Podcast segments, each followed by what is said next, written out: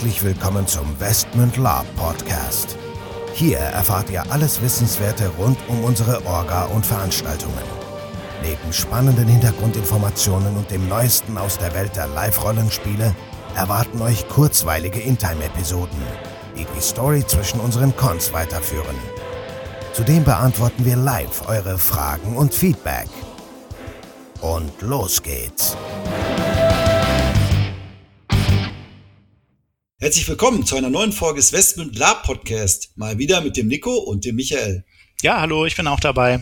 Heute geht es um einen spannenden Artikel, den du in einer der vergangenen Lab-Zeitschriften äh, äh, gefunden hast. Äh, sag doch mal was. Ja, gefunden trifft's gut. Also ich bin kein Abonnent, aber die ist mir so zugeflogen. Ähm, das war die Ausgabe Dezember 17 bis Februar 18 und da waren, naja, ich dachte zumindest, es wäre ein spannender Artikel. Ähm, der hatte den, den Titel Was bedeuten teure Labs für unsere Szene? Ähm, und das hat mich eigentlich zu der Frage geführt, was sind überhaupt teure Labs und ähm, ja, wie viel darf ein Lab überhaupt kosten? Das sollten wir vielleicht mal behandeln. Oder wie viel sollte ein Lab kosten? Ja, ja, ich meine, das denke ich mal, kommt in erster Linie auf den Standpunkt des Betrachters an. Ne? Es gibt ja Leute, die sagen, 50 Euro sind zu viel. Bei anderen geht's ab 500 Euro erst richtig los. Also wenn du mich persönlich fragst, würde ich sagen, es kommt natürlich immer aufs Preis-Leistungs-Verhältnis an. Aber ich sag mal so, ab 200 Euro ist bei mir die Schmerzgrenze. Ja, würde ich jetzt gar nicht mal behaupten. Also was du gerade schon gesagt hast, ich würde immer sagen, das kommt drauf an, was wird da geliefert, was wird geleistet, ähm, was müssen die machen. Ähm, grundsätzlich grundsätzlich, nehmen wir jetzt mal als, als teures Beispiel irgendwie so eine Star Trek-Geschichte, dann hat man da Lizenzgebühren und äh, ja klar, ich bin natürlich froh, wenn ich an sowas teilnehmen möchte, ähm, wenn es dann auch möglichst echt ist. Ne? Ich finde es dann gut, wenn der Captain Enterprise schon Luc Picard heißt und nicht Jean Pütz Pickard oder so.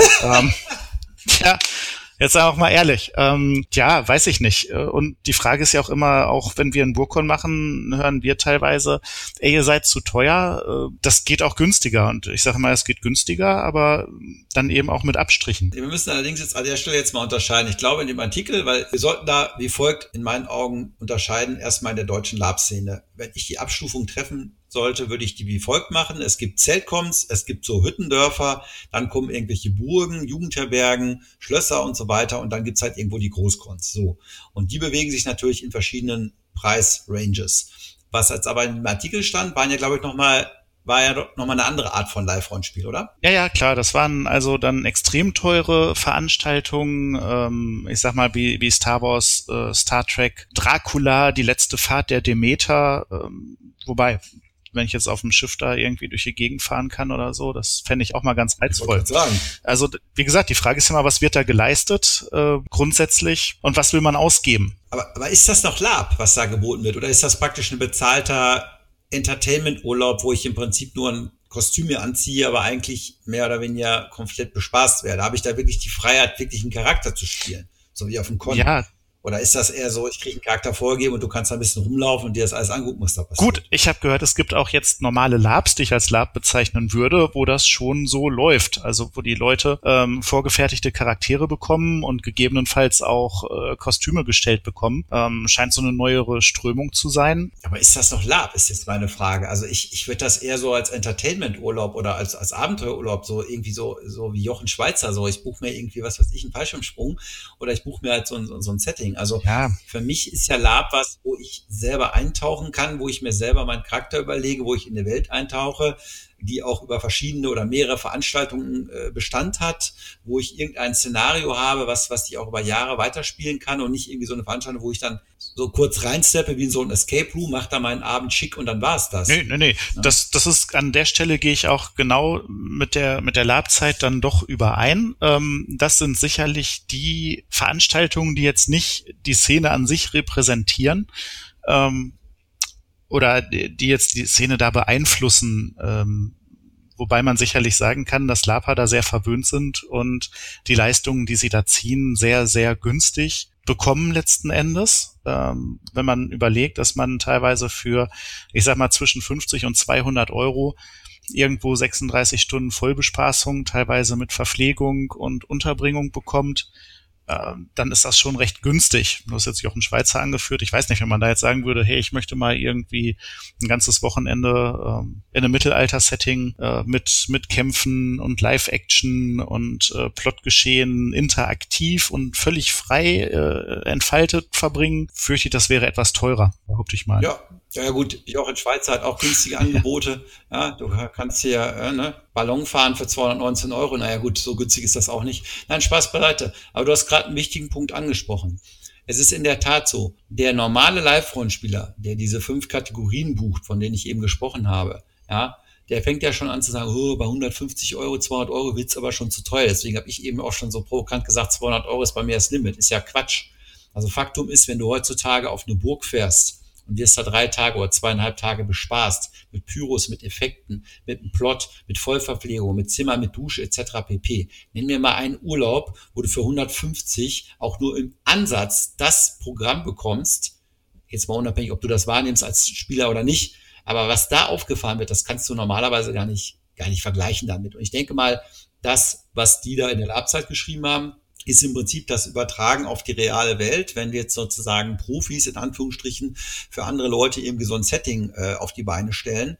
Und das sind dann halt die Kosten, die eigentlich da richtig anfallen. Na gut, die werden vielleicht zwei, drei geilere Locations noch haben. Aber ich sage mal so, wenn man sich die Burgen mittlerweile anguckt und sich die Preise der Jugendherbergen mittlerweile ja. anguckt, da kann man sich ja demnächst ja wirklich bald äh, in Hotel einbuchen, weil das ist ja nochmal ein anderes Thema. Aber ich glaube, da ist halt der Unterschied. Das ist nochmal eine andere Kategorie von Veranstaltung, oder? Also das Lab zu nennen, fände ich jetzt ein bisschen. Ja, stimme ich, stimme ich dir zu. Und deswegen, also klar, einerseits auf jeden Fall ähm, nicht vergleichbar, vielleicht mit einem normalen Lab, aber sicherlich ganz reizvoll. Und ich denke mal, äh, ohne jetzt teilgenommen zu haben, wahrscheinlich auch vom Preis irgendwo und der Leistung gerechtfertigt, wenn man das denn dann möchte.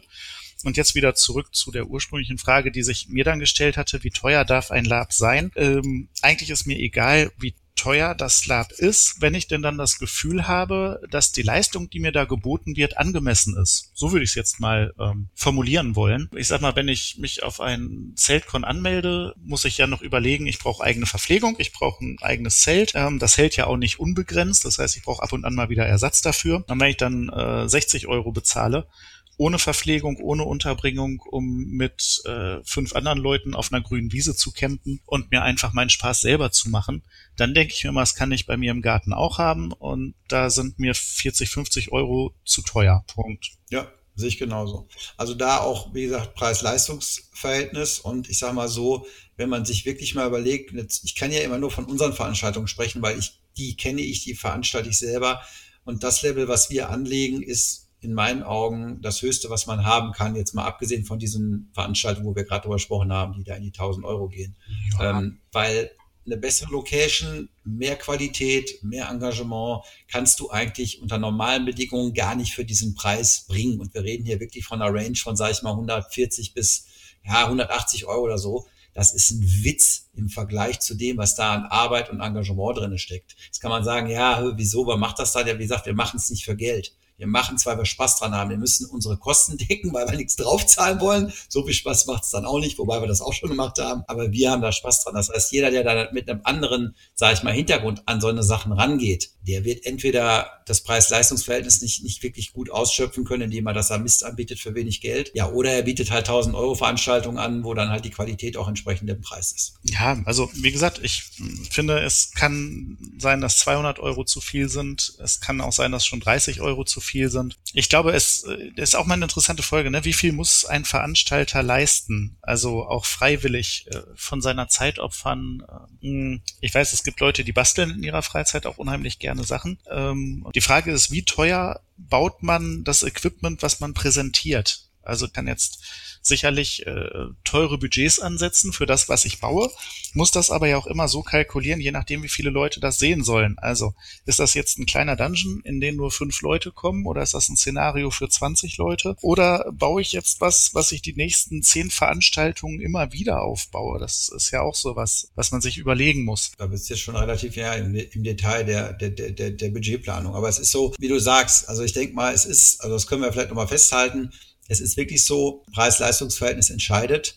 Und da muss am Ende des Tages jeder selber sich prüfen, was will ich eigentlich, was erwarte ich eigentlich, was ist mir das Geld wert und äh, wo gebe ich halt Geld für aus und wofür nicht.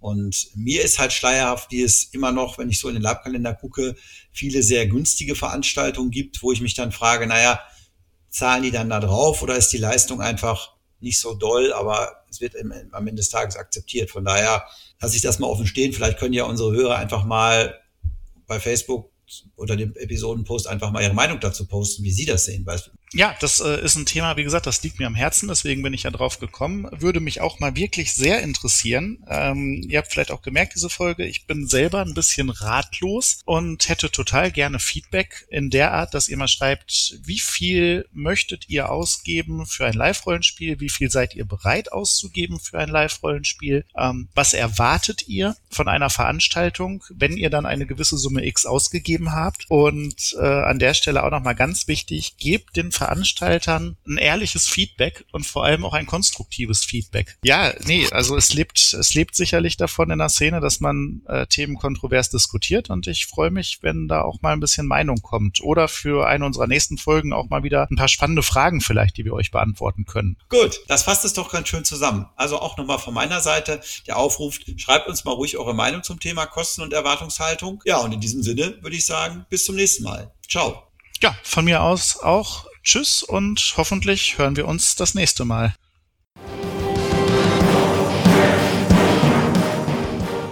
So, bevor jetzt wirklich Schluss mit dieser Episode ist, an dieser Stelle noch einmal der Hinweis, dass wir uns natürlich jederzeit über euer Feedback und eure Fragen freuen. Ihr könnt diese gerne als Facebook-Kommentare unter die jeweiligen Episoden-Postings schreiben oder einfach eine Mail an orga.westmund.de raushauen. Zudem würden wir uns mega freuen, wenn euch der Podcast gefällt und ihr uns eine 5-Sterne-Bewertung und eine nette Rezension bei iTunes gebt. Das hilft uns, den Podcast immer besser zu machen. So long und bis denn.